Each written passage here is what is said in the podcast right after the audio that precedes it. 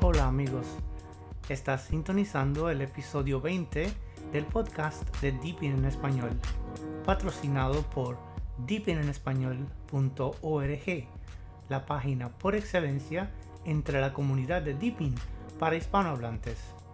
Música y efectos por Anchor y Alexander Nakarada en Corona y Cronos.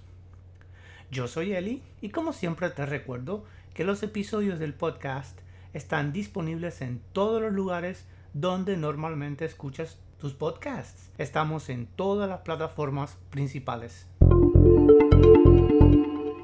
Para los que no nos conocen y nos escuchan por primera vez, nos presentamos. Deepin en español es un proyecto de aficionados el cual comenzó a inicios del 2015, siendo la primera comunidad hispanohablante que se enfoca exclusivamente en usuarios del sistema operativo Deepin, creado y desarrollado en China. Tenemos presencia en múltiples redes sociales y nos encontrarás referenciados con enlaces en la web oficial de la distribución. Deepin en español cuenta con más de 19.000 miembros registrados al momento de la publicación de este episodio y está conformado por usuarios de diversas partes del mundo, especialmente Latinoamérica, España, Brasil y el Caribe. Deepin en español es una plataforma completa la cual incluye un sitio web, un foro, un repositorio espejo para Deepin, el cual mantiene una copia exacta de todo el software oficial del sistema operativo y una wiki con más de 650 artículos de ayuda. Deepin en español también ofrece y mantiene una tienda de aplicaciones creada exclusivamente para los usuarios de la comunidad, la cual fue ideada y desarrollada por el equipo de desarrolladores de la comunidad, más conocido como Latin Code. La tienda es un complemento a la tienda de aplicaciones de Deepin y ofrece aplicaciones no disponibles en ella. Nuestra tienda tiene su propia página web.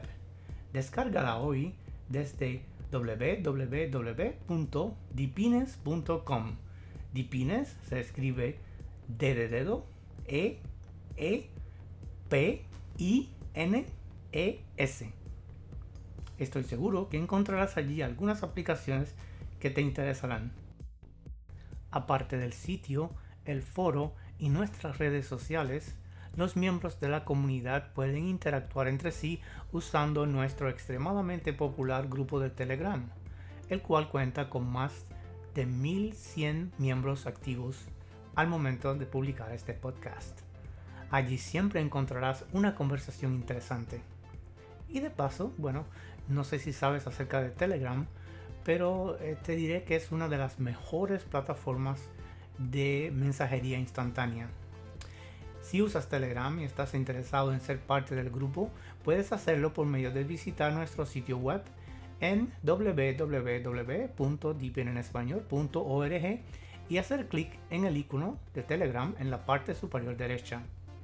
Y bueno, para los que ya nos conocen, te queremos dar las gracias por escucharnos una vez más. A continuación, las noticias.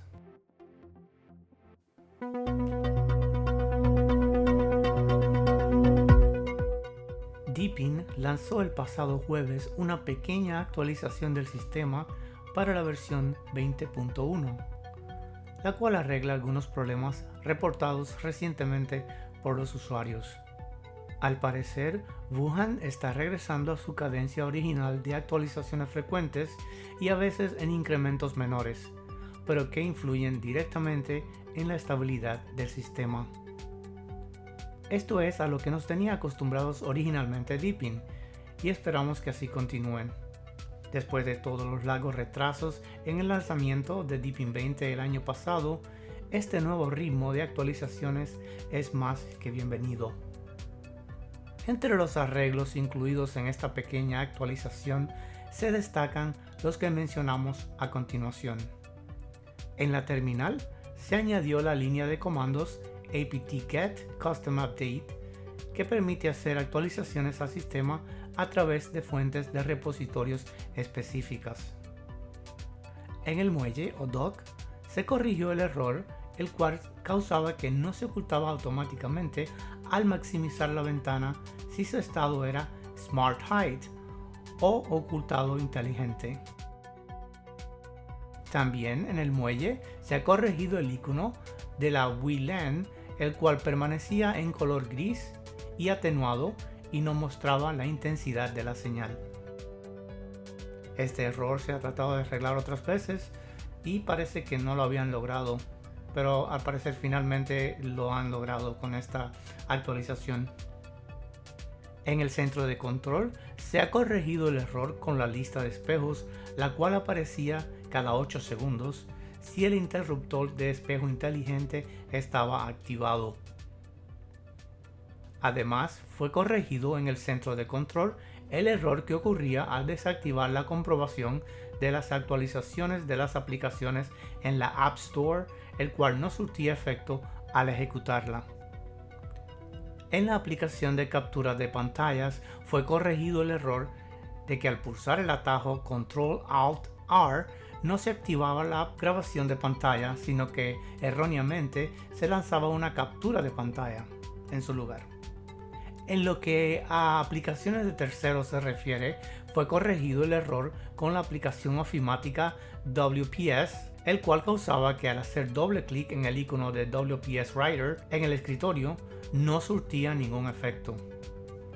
Además de las correcciones las cuales acabamos de mencionar y las cuales fueron las que oficialmente ah, publicó Deepin en su página oficial, también eh, podemos mencionar que a parecer han habido otros arreglos eh, los cuales nuestros usuarios han reportado en el foro y en general en la comunidad. Algunos de estos cambios son los siguientes.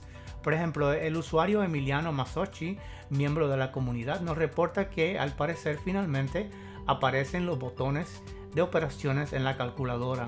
Esto es excelente ya que hemos arrastrado con ese bug por algún tiempo.